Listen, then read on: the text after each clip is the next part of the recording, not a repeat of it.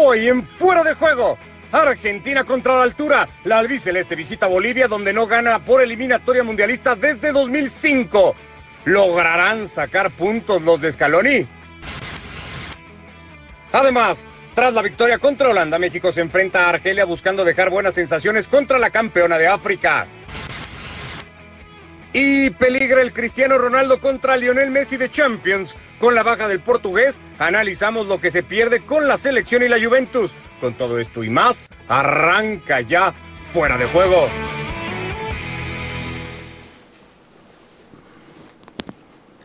Hola, ¿qué tal? ¿Cómo están? Bienvenidos a esta edición de Fuera de Juego junto a Mario Kempes, a Barack Feber, a Manu Martín, Ricardo Puch, con ustedes. Tres ciclos mundialistas, lo que es lo mismo a 15 años, Mario para volver a ver a Argentina ser capaz de ganar en La Paz. Lo ha hecho, por cierto, con el mismo marcador de aquella vez de marzo de 2005, 2 a 1, remontando el partido. ¿Cómo andas? Hola Ricardo, ¿cómo, estás? Bueno, saludos a los muchachos. Bueno, hace 15 años y Scaloni estaba en el equipo ese que ganó en La Paz, 2 a 1. Así que bueno, le, ha traído suerte a una Argentina que eh, creo que eran seis partidos que se venía ya con la, con la bolsita cargada para Argentina. Hoy tuvo la suerte, la capacidad y la inteligencia de hacer un partido muy bueno. Sí, acá decimos siempre, ya lo iremos detallando, ¿no? Que los partidos no se pueden medir solamente por el resultado, por más bueno que este haya sido hoy Barak para la selección argentina, porque hablaremos cuánto mejora futbolísticamente del partido del otro día ante Ecuador a lo que se ve hoy contra Bolivia. Y ahí a lo mejor entramos a debates, ¿no? Sí, sí, saludos Ricardo, Mario, Manu es muy difícil eh, en sí analizar una selección nacional con todos los inconvenientes que tiene un equipo que se hace obviamente con muy poco tiempo, a diferencia de los entrenadores que tienen tiempo para trabajar con sus clubes. En las circunstancias en las que vivimos ahora, ¿no? con, con las selecciones sudamericanas que no se reunían prácticamente durante un año, y encima, aunque tuviéramos todo lo anterior, jugando en Bolivia. Jugando en Bolivia se puede analizar poco, eh, tomando en cuenta lo traumática que fue la eliminatoria pasada, para llegar a Rusia por parte de Argentina, lo más destacado que se puede hacer es sumar seis de seis posibles y, y, a partir de ahí empezar a analizar más adelante, pero analizar cualquier cosa de lo que ocurre en la altura de La Paz me parece que tiene riesgos porque es un contexto único. Bueno, ya lo intentaremos ir haciendo de todas maneras más adelante. Hablaremos de otros partidos, el que ha dejado México hoy en la Haya ante Argelia y el de España, si tuvo que esperar, Manu, 15 años Argentina para volver a ganar en La Paz. Bueno, tuvieron que pasar casi dos años para volver a ver perder a España un partido. Sí, ¿qué tal? ¿Cómo estáis? Y además de la forma en que ha perdido, me hacía gracia ese comentario que hacías tú de ¿eh? no se puede analizar un partido por el resultado, hay algo más. Y en el partido de España ha habido mucho más, sobre todo en la primera parte, donde ha tenido hasta 17 tiros a puerta y lo que le falta a la Roja Europea, que es el goleador, es lo que hoy más se ha notado. Y eso que ha estado Adama Traoré increíble jugando por la banda derecha, un poquito más perdido en su Fati. Y en la segunda parte, una contra ucraniana, un equipo muy mermado que va encajando goleadas en los últimos partidos, una mala posición de David Egea y por ahí ha llegado el gol. Bueno, ya entraremos a ese detalle de la selección española. Nos quedamos con eso, con Argentina y con la. Pues lo, que tenía por delante el equipo de Escalón y Mario era sí sacar el resultado. Eso lo ha hecho. Tratar de mejorar en algo el funcionamiento que había puesto contra Ecuador. Eso no sé si ha cumplido, aunque ahí están eh, esos detalles que ya menciona Baraki de lo complejo que podría ser exigirle hoy mucho al equipo. Bueno, jugar mejor que jugar contra Ecuador era imposible en La Paz. En La Paz tenía que ir a jugar e intentar ganar y no aficiarte. Y yo creo que Argentina lo consiguió. A medida que fue pasando el partido, fue controlándolo de a poquito. A pesar de ir perdiendo, no se desesperaron ni mucho menos. Este partido había que ganarlo más con la cabeza que con el corazón y creo que Argentina, con esa pizca de suerte que tuvo en el gol del empate de Lautaro, de Lautaro simplificó un poquito las cosas, porque para cómo el empate viene en el minuto 45 del primer tiempo. Y eso fue un batacazo de agua fría para los bolivianos terrible. De cualquier manera, Argentina hizo un partido muy inteligente, no se desesperó en ningún momento, supo cómo, eh, pararse bien y no, no tanto contragolpear, porque no contragolpeó, pero cada vez que tenía la pelota intentaba algo que era muy difícil. De cualquier manera, ya te digo, este partido no es para analizarlo desde el punto de vista si mejoró contra Ecuador el juego. No, se ganó que era lo, también era importante, igual que en el primer partido. Pero yo, creo, si me permitís, que ha habido, que ha habido un factor que sí es analizable. Estoy de acuerdo con lo que decía Barak, y más, eh, no solo en las elecciones, en cualquier equipo, en la situación en la que vivimos, cómo se está trabajando y lo apretado, sobre todo, que tiene el calendario. Pero sí hay un factor, si os dais cuenta, cuando termina el partido lo celebran como si hubieran ganado casi casi el Mundial. Y la sensación de grupo que está dando Argentina, o por lo menos que ha dado en el día de hoy, esa sensación sí que me parece muy digno de destacar y posiblemente sea el trabajo de Scaloni. Y esa, esa solidaridad, ese trabajo conjunto, ese, esa pelea que destacaba también Mario, es lo que al final, cuando se le ha acabado la gasolina, porque la calidad es la que hay, por mucho que juegues en altura a la selección boliviana, es cuando Argentina se ha aprovechado de esa, de, esa situación. Y había que trabajar en, equipo, había que trabajar en grupo y hacía tiempo que no se veía ese tipo de, juego en Argentina y la prueba es la, celebración final y cómo se han celebrado también eh, los, los, dos goles. Por lo tanto, yo creo que es para sacar cosas positivas. Si bien es cierto que viene de un rácano, de una rácana victoria frente a Ecuador, figuraros, cómo está Ecuador que hoy le ha dado un baño a, Uruguay. Por lo tanto, yo creo que habría que destacar el compromiso al menos de los jugadores en esta ocasión un Ecuador casi irreconocible de ese de la bombonera la semana pasada al que hemos visto hoy en Quito, pero bueno, hablaremos también de ese partido. Lo único con lo que me quedo, sin hacer menos el resultado, Barak, porque además yo soy uno de esos que suele ponderarlo y resaltarlo casi siempre, pero contra Ecuador fueron los siete debutantes en una eliminatoria mundialista. Entiendo los fantasmas de la altura. Hoy fueron los fantasmas de la altura. No sé cuántos partidos de la eliminatoria vamos a tener que dejar pasar para decir, bueno, a ver si ahora sí podemos ver a Argentina ser un poquito mejor en cuanto al colectivo, asociarse mejor, encontrar compañeros para Messi, tener mejores referencias en ataque. ¿Cuándo llegará eso? Bueno, tenemos esperándolo varias eliminatorias. En realidad no, no, no es algo que va a surgir de un momento a otro. Eh, ahora hay que sumar, insisto yo, cuando Argentina tenga encaminado ya su... obviamente es un camino larguísimo y, y va a tener también tropiezos y hay rivales más complicados no podías empezar mejor en el calendario, es decir, eh, de arranque ir a Bolivia, que es tu némesis, como tu primera visita, recibir a Ecuador en el primer partido, sumar los seis puntos es ideal para tratar de trabajar con más tranquilidad. Es decir, estás más cerca de alcanzar un mejor juego cuando los resultados te acompañan ¿no? y, tienes esa tranquilidad que no pedírselo, por ejemplo, a la Argentina de hace cuatro años, que recordemos no empezó tan mal de, de inicio con Martino, pero que después fue tras pie, tras tras pie y así no se puede mejorar. Entonces, yo creo que de la mano de la estabilidad de, ir sumando los puntos, de algunas chispitas que podemos observar en, jugadores como Ezequiel Palacios hoy, eh, realmente aclamada su actuación en Bolivia. Pues Única modificación además, ¿no? Del partido, del partido de la semana pasada. Sí, ante, ante la baja de Acuña por lesión, que, que si no, solamente Palacios ni siquiera hubiera sido el titular. Sí.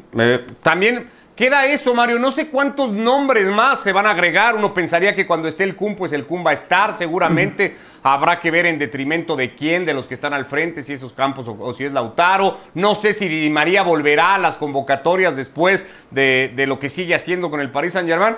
Y otro nombre que estaba ahí, ¿no? Y que habíamos analizado desde que iba a arrancar esta fecha FIFA, el de Papu. Gómez, que termina sin tener minutos en los dos primeros partidos de la eliminatoria. Sí, lo que pasa es que para sacarlo, para sacar, para ponerlo, mejor dicho, el Papu lo tenía mejor que sacar a Messi.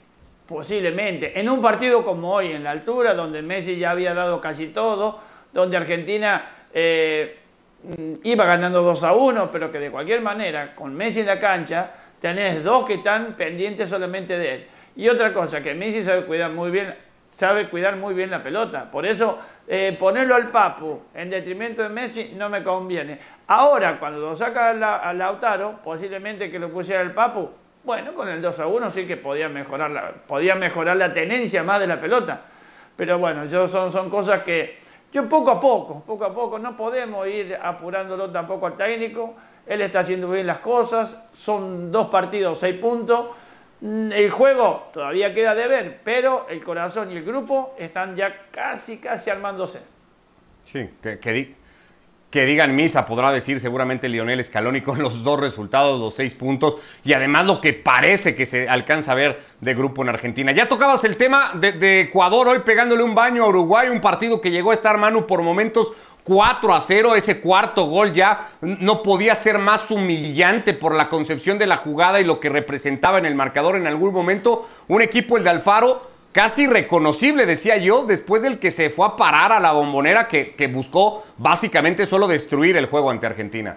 Sí, pero también se ha encontrado con facilidades uruguayas. ¿eh? Eh, los dos centrales, eh, Godín y, Araujo eh, a mí me han dado la sensación de estar muy perdidos entre ellos y no estar coordinados. De hecho, los goles han venido casi siempre por eh, los que delanteros eh, ecuatorianos que se colaban entre ellos dos. le ha costado muchísimo reaccionar a Uruguay. Cuando ha reaccionado le han anulado un gol y enseguida ha llegado el tercero de, de Ecuador. Luego con el 4 a 1 por un penalti que también, porque esto también lo tendríamos que hablar. Hoy nos quejamos del VAR en España y en Europa.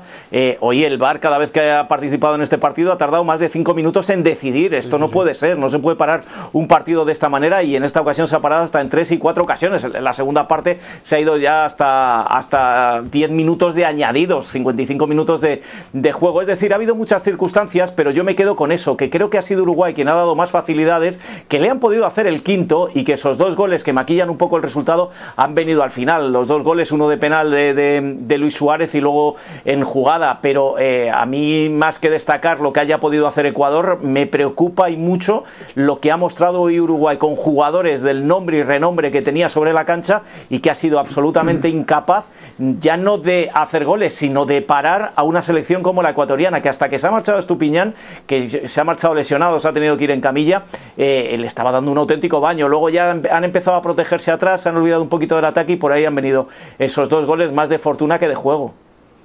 Eh, rápido, Barak, porque ya también de alguna manera había pasado el otro día en Montevideo. Es un muy buen arranque de partido contra Chile, donde parece que Uruguay, con esta nueva generación o nuevos futbolistas que han reforzado a los que ya estaban, tiene mucho que ofrecer. Chile le termina emparejando y no sé si por momentos lo supera en el complemento y hoy claramente pues se ve arrasado por Ecuador. No sé cuál es la versión real del equipo de Tavares. Sí, y es que, a ver, eh, para empezar, lo de, lo de Ecuador es algo que lo hemos visto cada cuatro años. No hay un equipo que cambie tanto en casa como fuera.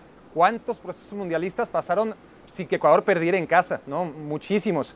Y Uruguay sí que ha sabido ganar en Ecuador. Hoy, cuando no te ganan, o sea, a Uruguay le puedes ganar futbolísticamente, pero cuando encima le ganas en la garra, como ocurrió hoy, claramente, Uruguay no tiene defensa. Em, se equivoca Tavares, sí, eh, me parece que que jugadores como Betancur y Valverde están para otra cosa, no para estar ahí tan amarrados en la recuperación de balón, les pasaron hoy por encima cuando son jugadores de mucho más talento.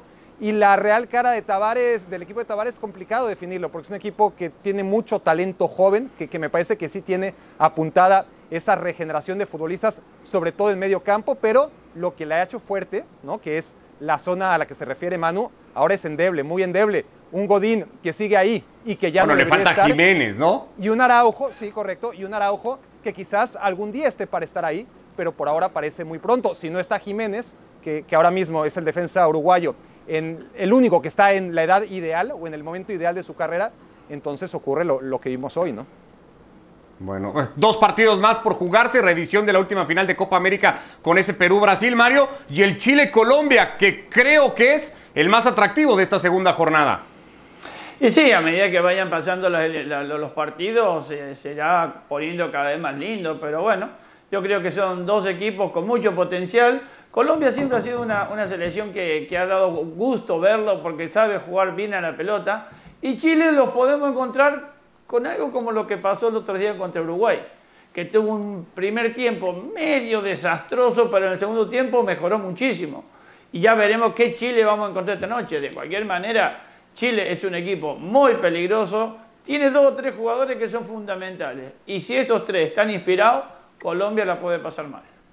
Bueno, pues ya veremos en qué acaba la segunda fecha de la eliminatoria en Conmebol. Dejamos los partidos en Sudamérica, nos metemos al que se ha jugado en La Haya, en territorio holandés. Ahí México, Barak, como se podía suponer, ha tenido un partido al menos desde la intensidad, desde lo físico, mucho más exigente ante Argelia que el del otro día contra Holanda. Y además se ha topado una selección de muchísimo talento, donde apareció Benacer, donde apareció mm. Feguli, donde apareció Marés, entre algunos otros. Argelia por momentos ha sido mejor, pero ahí está México capaz de seguir compitiendo al margen del resultado que le alcanza para empatarlo. México ha competido, que me parece que es una de las cosas más, más rescatables en el equipo de Martino.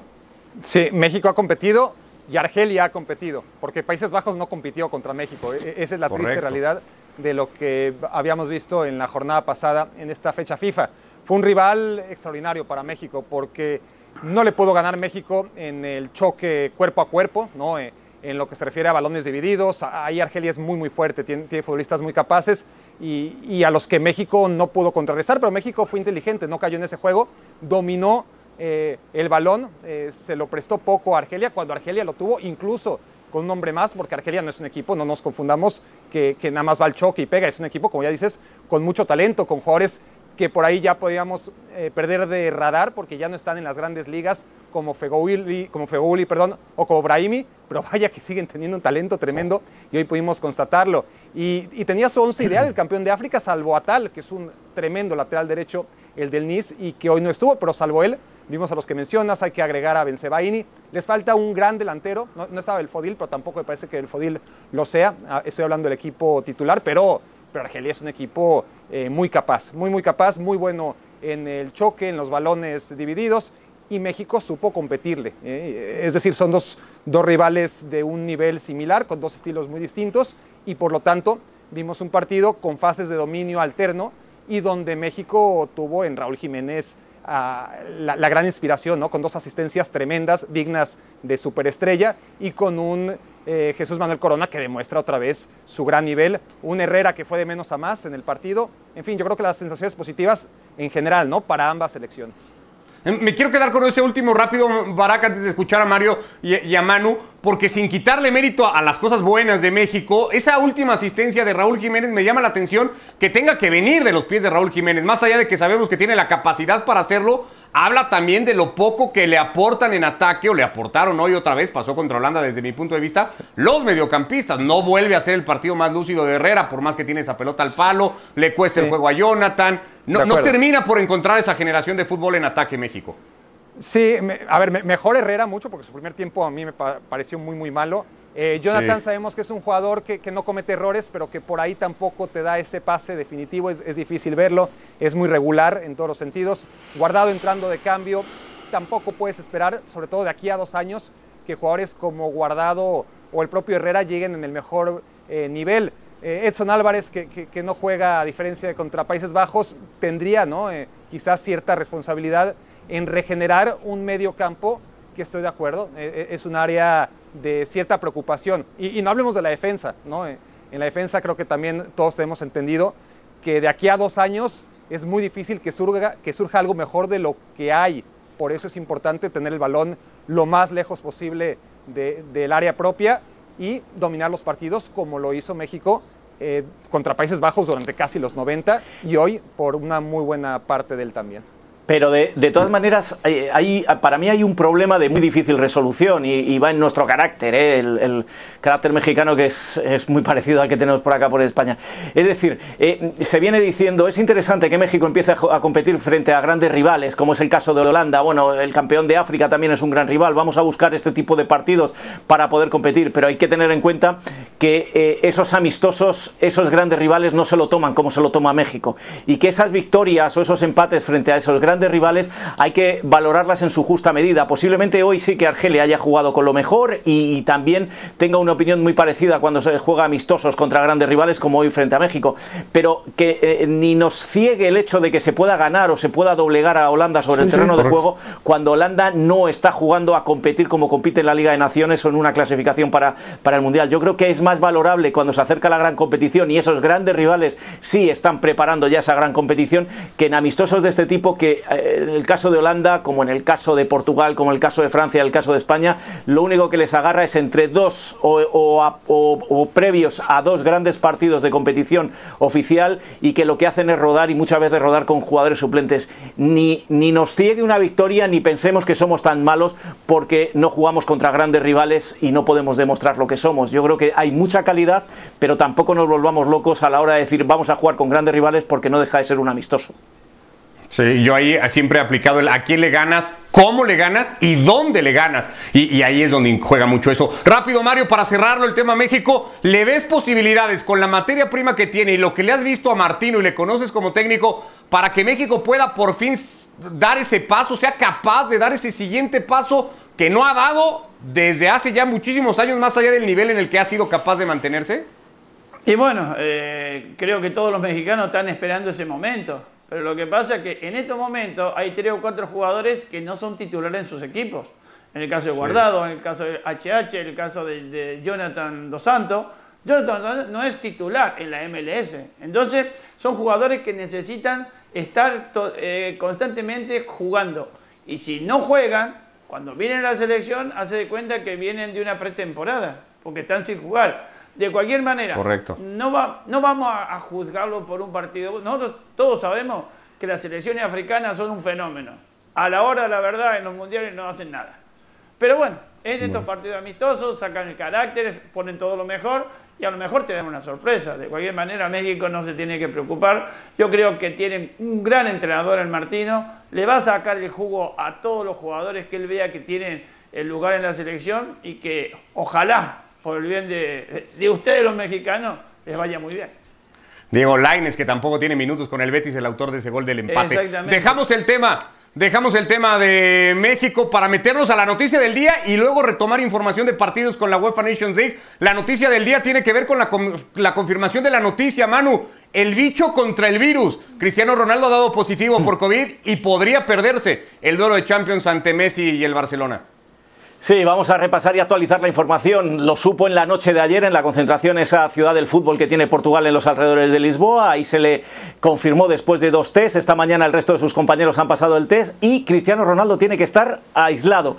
Eh, hay dos versiones. La legislación portuguesa todavía mantiene los 15 días de cuarentena. Por lo tanto, como ha sido en Portugal, se tiene que quedar ahí. Y en principio, Cristiano Ronaldo se va a quedar en el hotel de la ciudad del fútbol portuguesa. Eh, va a poder entrenar y va a poder eh, hacer más o menos menos vida normal dentro del confinamiento porque está asintomático, simplemente tiene el virus dentro de su cuerpo pero no le está dando ningún tipo de problemas. En Italia la cuarentena son de 10 días, por eso algunos habrían dicho que no habría problema para que volviera frente al Fútbol Club Barcelona. Si hacemos un repaso quedan exactamente eso, 15 días para el partido en el que todos queríamos que se reencontraran Cristiano y Messi. Ahora Cristiano Ronaldo tiene que recuperarse o eliminar los anticuerpos que tiene dentro y dentro de una semana hacer un nuevo test. Si en ese test diera positivo, se descartaría por las normas de UEFA el hecho de que pudiera jugar frente al Fútbol Club Barcelona. Eh, todos confiamos en que la enfermedad no le vaya más y que se puede ir recuperando, pero unos tardan más y otros tardan menos en echar el, virus.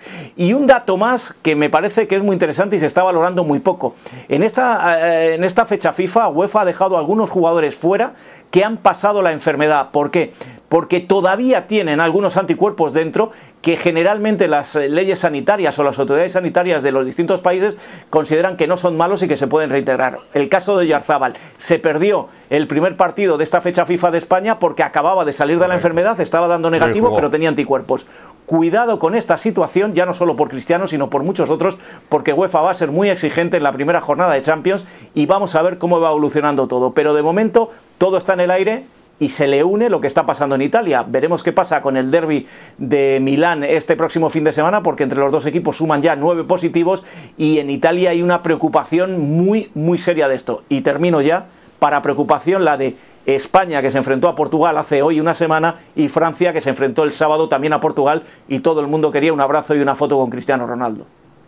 Bueno, se hacía viral el video entre Mbappé y Cristiano saludándose y riéndose juntos y ahora todo el mundo cuestionando si Mbappé tendrá esa sonrisa sabiendo el caso positivo ya confirmado de Cristiano Ronaldo. Lo que queda también como para analizar, Mario, es si en este marco y en este momento que estamos viviendo a nivel mundial, las fechas FIFA se tienen que seguir jugando o se tendrían que evitar estas salidas. Ahora con un caso tan mediático como el de Cristiano, el debate se va a poner sobre la mesa. Y bueno, pero contagio va a haber, contagio va a haber siempre. Están intentando de jugar a, puerta vacía y los alemanes ya abrieron la puerta para poner para, que la gente vaya. Y poquito a poquito las competiciones van a llevar otra vez gente. Pero yo siempre he dicho que es una locura. Por más que se, que se tenga el cuidado que se tenga que tener, esto a lo mejor no tenía que haber empezado, pero claro, no se puede vivir sin el fútbol. parece, parece que no se puede vivir sin el fútbol. De cualquier manera, esto va a continuar. Ya empezó, ya lo largaron y no lo van a poder parar. Pero perdonadme, vamos a dar un paso más, que me recordaban hoy aquí en casa esta noche. Eh, los equipos al final se pueden meter en su propia burbuja y al final se enfrenta un equipo contra otro, se aísla, como pasó con el Napoli o como pasó con el, eh, la Fiorentina o con otros equipos en Italia, se aíslan y punto. Cuando se trata de una selección, hay 25 jugadores que generalmente no van a venir de 25 equipos, pero bien podrían venir de 25 equipos que vuelven a sus casas y expanden en esos 25 equipos, expanden el virus. Es distinto lo que pasa en los clubes, que yo estoy de acuerdo con Marito, ¿eh? a lo mejor esto habría que pararlo de una vez por todas y ya está. Es distinto lo que pasa en la burbuja de la NBA que acaba de terminar, o, o si me apuráis incluso en el ciclismo, que lo que pasa con una selección. Una selección son muchos jugadores de muchos equipos a los que tienen que volver mañana y no se sabe si van contagiados. Y pueden contagiar a ese vestuario mucho más que si jugaran simplemente en liga. En agenda una fecha FIFA para el próximo mes, Barack, algo que a lo mejor se tiene que incluso replantear. Pues mira, a ver, entiendo lo que dice Manu, se supone, se supone que todos los jugadores que vienen de, los equipos, porque además son jugadores seleccionados nacionales y vienen de todos de equipos de élite, claro, son sometidos a, pruebas continuas y, y uno Pero siguen dando, Barack. confía, claro, uno confía que Cristiano Ronaldo, porque además conocemos de sobra como Cristiano Ronaldo es un profesional 100% del tiempo, 24 por 7 por 365, es decir, que contraiga el, el bicho. El bicho no lo conoce el bicho. ¿eh? No, claro, pero, pero Cristiano, eh, exacto, esa es la moraleja, porque Cristiano Ronaldo podemos estar seguros de que no se fue a pasear y, contrajo eh, ¿Y si se lo ha pegado un jugador español o francés? Viene, claro, dentro de, esta burbuja que, de todas formas no se puede controlar al 100%, ¿no?